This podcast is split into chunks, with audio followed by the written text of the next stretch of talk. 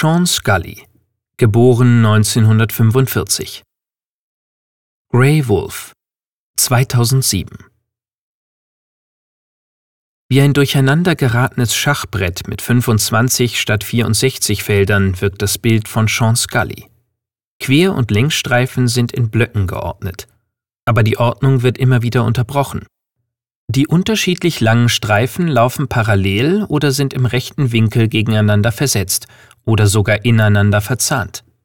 Die grauen, schwarzen, weißen und rosa Farbtöne sind verschmutzt. Das Bild erinnert ein bisschen an einen Flaggenteppich. Das Auge des Betrachters sucht das Bild immer wieder ab.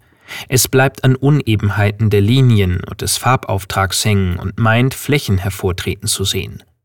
Nichts ist perfekt. So soll es sein, denn für Scully sind perfekte Bilder tote Bilder. Scullys Werke sind von einer intensiven Bearbeitung durch Farbe und Pinsel gekennzeichnet.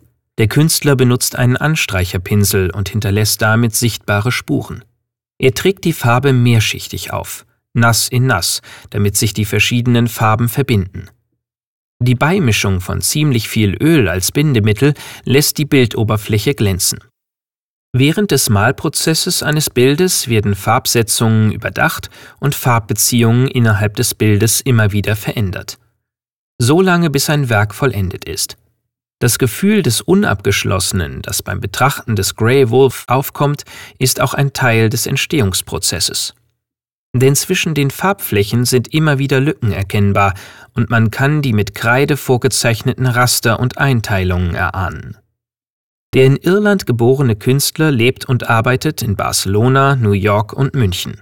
Seine Werke sind geprägt vom amerikanischen Minimalismus und abstrakten Expressionismus. Er arbeitet mit einer reduzierten Formsprache und Farbpalette. Dennoch sind der Vielfalt von Konstellationen keine Grenzen gesetzt.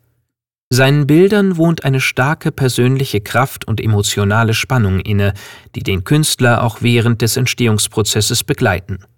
Sean Scully schafft eine Architektur seiner persönlichen Erfahrungen.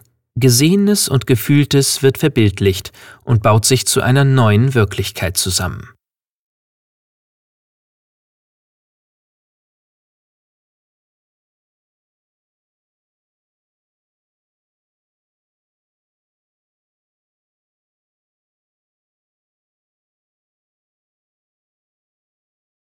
Besuchen Sie das Kunstmuseum Bern und sehen Sie die Werke im Original. Und laden Sie unser Gratis-App Museen Bern aus dem App Store herunter.